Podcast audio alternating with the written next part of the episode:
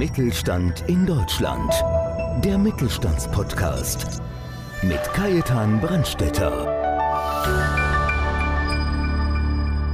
Als Schreiber mit dem roten Faden textet Thomas Horsmann für Unternehmen, entwirft Pressemitteilungen, die funktionieren und unterstützt Unternehmer, die selbst schreiben wollen. Dabei hilft ihm seine Erfahrung als Redakteur und Redaktionsleiter. In der heutigen Episode spricht er über sein vielfältiges Angebot, über die Kunst des Schreibens und vieles mehr.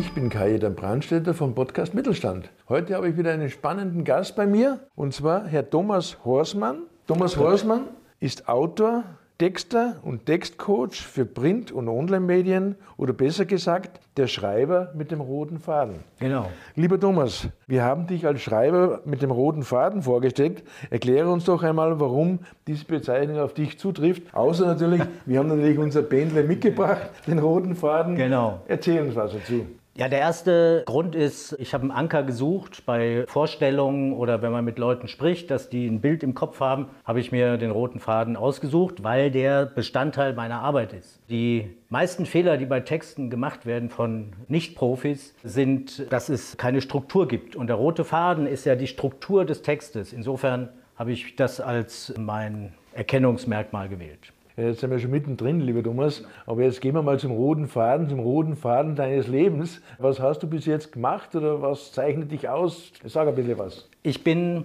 gelernter Journalist, nach dem Studium klassisches Volontariat bei der Zeitung und habe dann meine Leidenschaft für Online entdeckt und 1999, 2000 habe ich dann n24.de mit aus der Taufe gehoben und konnte da endlich online arbeiten. Ich war da zunächst Nachrichtenredakteur, war dann bei DDP, die auch damals eine große Nachrichtenagentur war. Tiscali war ein Arbeitgeber, da war ich schon Chef vom Dienst und Senior Portal Manager und wurde dann Redaktionsleiter, bin zu einer Agentur gewechselt, war dort auch Redaktionsleiter und 2009 habe ich mich selbstständig gemacht. Was waren das für Zeitungen? Eher so äh, Tageszeitungen oder, oder, Genau, es war eine lokale Tageszeitung oder lokal, regional aufgestellt, die Frankfurter Neue Presse. Und dort, ich wollte Feuilleton machen und bin im Lokalen gelandet, wie so viele. Und das Lokale hat sich für mich als der Ort gezeigt, wo ich das machen kann, was ich will. Ich konnte über Bauern schreiben, über Vorstandsvorsitzenden von großen Konzernen,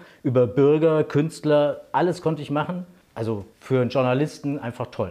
Ja, vor allem, man ist ja mittendrin im sozialen Leben, gell? das finde ich stark. Wenn man rausgegangen ist auf die Straße in meinen Stadtteil oder die Stadtteile, die ich betreut habe, da hat man mich auch erkannt. Zweischneidiges Schwert, aber schon, es schmeichelt schon ein bisschen. Ja, wichtig ist immer, man muss nie die Straßenseite wechseln. Ja, das ist ganz wichtig, genau. Jetzt ist aber folgendes, jetzt hast du ja tolle Referenzen und hast ja tolle Jobs schon gehabt. Was war eigentlich der Grund, warum du jetzt ein selbstständiger Autor und Texter geworden bist? Ja, also wenn man erfolgreich arbeitet und die Karriereleiter nach oben steigt, schreibt man eigentlich immer weniger. Also ich war ja Journalist geworden, weil ich schreiben will, weil ich Geschichten erzählen will. Und irgendwann war der Punkt erreicht, wo ich da gar keinen Spaß mehr hatte und habe gesagt, so, ist gut, ich will wieder schreiben. Habe meinen Job aufgegeben, habe mich selbstständig gemacht und habe zunächst auch fast ausschließlich journalistische Texte geschrieben. Hatte ja viele Kontakte zu Zeitungen, zu Online-Medien, habe für die gearbeitet. Aber im Laufe der Zeit hat sich das immer mehr umgewandelt und über Stationen zu Buchprojekten bin ich dann zum PR-Texter, zum Mann mit dem roten Faden, der Pressemitteilungen schreibt, SEO-Texte schreibt, all das kam dann. Ja, wir haben uns ja vorhin schon unterhalten und auch jetzt im Gespräch merkt man, du brennst immer noch für den Journalismus. Machst du eigentlich in der Richtung noch was oder konzentrierst du dich nur noch auf deine neue Tätigkeit? Nein, ich bin ja in der glücklichen Lage, dass ich das machen kann, was mir Spaß macht und meine Leidenschaft ist Geschichte. Und ich schreibe dann hin und wieder geschichtliche, journalistische Beiträge. Ich erzähle Geschichten aus der Geschichte, wie man so schön sagt, und habe diverse Abnehmer dafür. Und wenn ich ein tolles Thema habe, dann schreibe ich natürlich auch journalistischen Beitrag. Es ist ein, eine Übergangsgeschichte. Einerseits arbeite ich für Agenturen aus äh, Hamburg, Berlin, München, die für ihre Kundenmagazine journalistische Texte wollen. Ein Unternehmerporträt oder ein Firmenporträt Das mache ich auch. Das sind journalistische Texte, aber natürlich im PR-Bereich. Ja, was unsere Unternehmer natürlich interessiert, unsere Unternehmerinnen, meine, PR-Text und Journalismus, das sind ja doch zwei Welten. Wie ziehst du da die Linie? Also ich versuche die ziemlich strikt zu ziehen.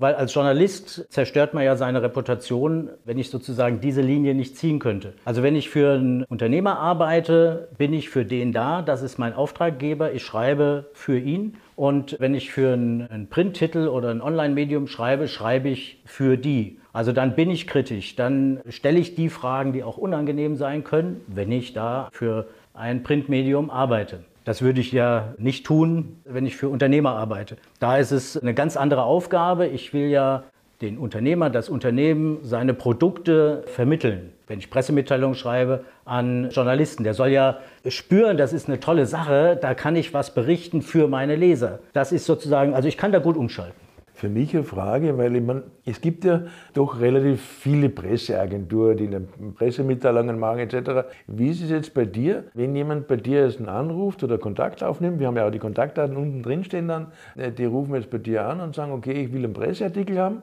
Wie wahrscheinlich oder wie sicher ist es, dass auch diese Pressemitteilung in den Zeitschriften erscheint oder dass es abgedruckt wird oder erscheint? Ja, eine Garantie kann ich natürlich da nie geben. Ich meine, wenn ich eine Garantie geben könnte, wäre ich eine Anzeigenagentur.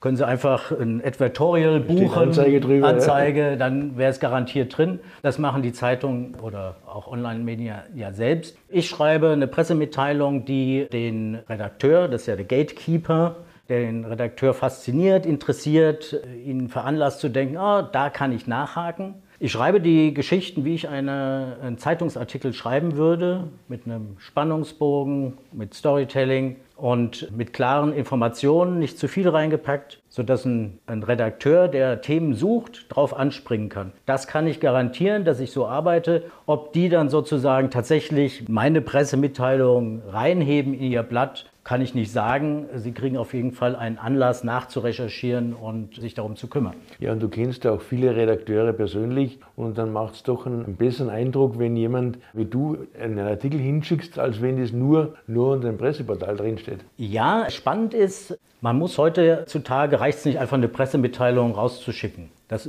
ist ja sinnlos, weil es geht unter. Man muss meistens nachhaken, den Kontakt zum Redakteur suchen, mit dem sprechen, der hat vielleicht sofort Fragen, ja, könnte interessant sein, aber keine Ahnung, irgendwas. Aber diesen persönlichen Kontakt zur Redaktion, wenn man den entwickeln kann, das hilft viel.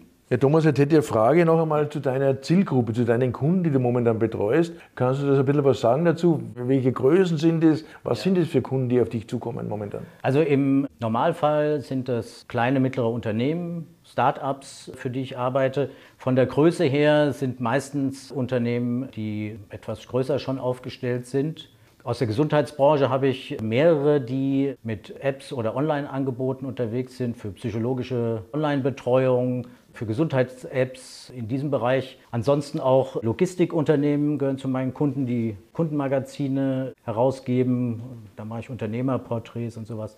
Ja, kleine Unternehmen habe ich auch hin und wieder. Ja, bei mir sind ja auch, also ich habe einen eigenen Blog auch drinnen. Würdest du für so Unternehmen auch so Blogs schreiben, Blog aufbauen? Ja, Blogtexte mache ich auch gerne, SEO-Texte schreibe ich gerne. Also im Prinzip schreibe ich äh, alle Texte für Nutzer als Zielgruppe haben. Ja, das ist ein spannendes Thema. Kannst du vielleicht irgendwie so eine kleine Erfolgsgeschichte auch sagen? Weil viele machen ja Pressemitteilungen, dann, wie du schon gesagt hast am Anfang, die machen einen Text, dann erscheint es nirgendwo und dann sind die beleidigt und machen nie mehr wieder Pressearbeit. Ich meine, von heute auf morgen geht es halt nicht, aber kannst du so eine kleine Erfolgsgeschichte mal sagen? Ja, also gegen alle Regeln, sage ich mal, habe ich für ein kleines Unternehmen hier in München eine Pressemitteilung verfasst. Ich weiß nicht, ob ich den Namen nennen darf.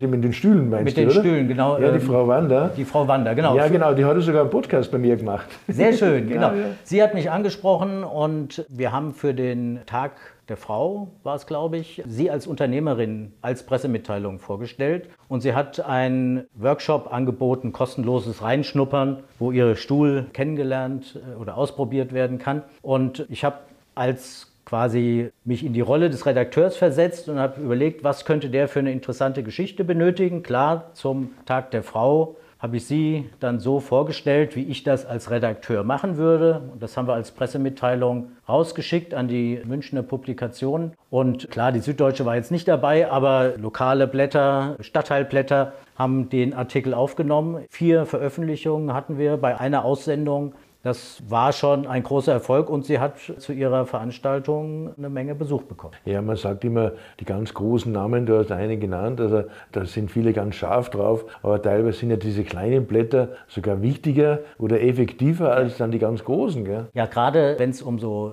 regionale Unternehmen geht, die im dem Stadtteilblatt dann erwähnt werden, die erwähnen die natürlich nur, wenn es eine interessante Geschichte ist. Sonst sagen die, machen Sie eine Anzeige bei uns. Aber es ist in der Tat so, diese kleinen Blätter, die wenig Personal haben, sind dankbar für sinnvolle Beiträge, an denen sie sich orientieren können. Wenn du jetzt so zurückschaust auf dein berufliches und privates Leben so ein bisschen, was war so deine beste Entscheidung bis jetzt? Ja, es gibt zwei. Einmal, ich bin, obwohl ich nie nach München wollte, nach München gewechselt. Und München ist nach wie vor meine gute Laune-Stadt. Und natürlich, ich habe es vorhin schon erwähnt, die Entscheidung aus einer verantwortungsvollen Person, wo ich viel mehr mit Personal als mit Schreiben zu tun hatte, mich selbstständig zu machen und endlich wieder schreiben zu können. Also wenn man dich so entspannt sieht, da hat man gar nicht das Gefühl dazu. Aber gibt es irgendwas, wo du sagst, das regt mich besonders auf oder das regt mich richtig auf? Ja, also ich bin jetzt kein Rechtschreibe-Fanatiker, aber ehrlich gesagt in Texten, die ich sehe, die ich zu lesen bekomme, sind inzwischen so viele Rechtschreibfehler, was meistens der englischen Sprache auch geschuldet wird. Das ärgert mich meistens sehr. Also was mich immer erschreckt ab und zu richtig, wenn man dann wirklich von, von Geschäftsführern, von Vorständen eine persönliche Nachricht kriegt ja. und das sind Rechtschreibfehler, wo ich sage, normalerweise in der Schule würde ich sagen fünf Sätzen. Ja, das macht doch einen total schlechten Eindruck. Ja. Also kann ich gut nachvollziehen. Was hältst du von dem Gendern oder wie siehst du das? Die Sternchen, Strich etc.? Es gibt dafür Regeln, ja. die leider nie eingehalten werden. Ich sage nur Ärztinnen. Da funktioniert die Idee, dass man Männliche Doppelpunkt, weibliche Endung funktioniert bei dem Wort gar nicht. Dennoch wird es ständig gemacht. Sternchen werden rein, typografisch ein Albtraum. Und meine Leidenschaft ist eigentlich die Verständlichkeit. Und ein Text, der zunehmend unverständlich wird, weil man komplizierte Genderkonstruktionen verwenden muss, finde ich nicht schön. Aber ich mache es natürlich, weil es immer wieder verlangt wird. Und mit einem gewissen Formulierungskunst kann man die vielen Sternchen vermeiden ja, ich meine, ich sehe es bei mir selber immer, wenn ich dann schreibe, Unternehmerinnen, Frühstück und es ist wirklich, macht manchmal wirklich keinen Spaß mehr. Früher hieß es ja, meine Damen und Herren, ja, genau. sowas würde ich im Zweifelsfall vorziehen, bevor ich Doppelpunkte, große Is oder Sternchen einfüge. Gibt es irgendwas, wo du sagst, das macht mir besondere Freude? Ja, äh, schreiben natürlich, aber natürlich kochen. Ich bin leidenschaftlicher Koch und gehe auch gerne essen. Wunder tanzen möchte ich noch erwähnen, ja. Jetzt hast du ja nicht nur den Journalismus, du hast ja auch ja, etwas mitgebracht. Und ja. zwar, du hast ja auch ein Buch geschrieben, und zwar das ist äh, München zu Fuß. Willst du uns was sagen dazu? Ja, also es ist ein schönes Buch mit Marion Brucker, einer Kollegin zusammen habe ich das vor geraumer Zeit verfasst. Ist jetzt schon die dritte Auflage. Und das Besondere daran ist, wir haben uns überlegt, wie kann man eine Stadt besonders gut kennenlernen?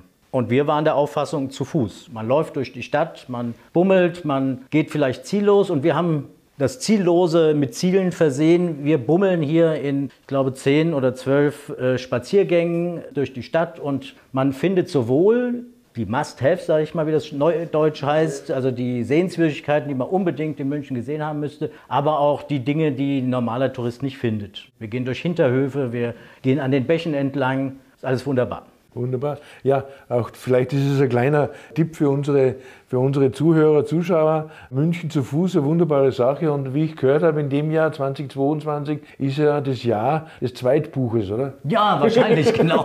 der Trend geht zum Zweitbuch. Der Trend ja, geht zum genau. Zweitbuch. Lieber Thomas, jetzt hätte ich noch eine Bitte. Zum Schluss Hast du einen kleinen Tipp für unsere Zuhörer, für unsere Zuseher, wie man einfach Pressearbeit sinnvoll gestalten kann, was wichtig ist? Also einfach also ein Tipp. Also ich habe gleich zwei Tipps. Ja. Erster Tipp ist, eine Pressemitteilung ist sinnlos. Wenn man Pressearbeit betreiben will, mit Pressemitteilungen, mit Öffentlichkeitsarbeit, einen Plan machen, überlegen, was kann man übers Jahr hin alles berichten und das dann tun, sodass eine gewisse Regelmäßigkeit reinkommt. Und wenn man keinen Profi beauftragen möchte, viele Leute können Pressemitteilungen prima selber schreiben, ein Tipp dafür, den Text laut vorlesen. Wenn man fertig ist, den Text laut vorlesen, dann merkt man sofort, geht der oder geht der nicht. Ja, das wären meine zwei Tipps. Ein wunderbares Schlusswort mit, mit wirklich entscheidenden und wichtigen Tipps. Ja. ja, und ich bedanke mich wieder. Äh, erstens einmal bei dir natürlich, lieber Thomas, für das wunderbare Interview und bei Ihnen, dass Sie wieder dabei waren und freuen Sie sich auf den nächsten Podcast Mittelstand.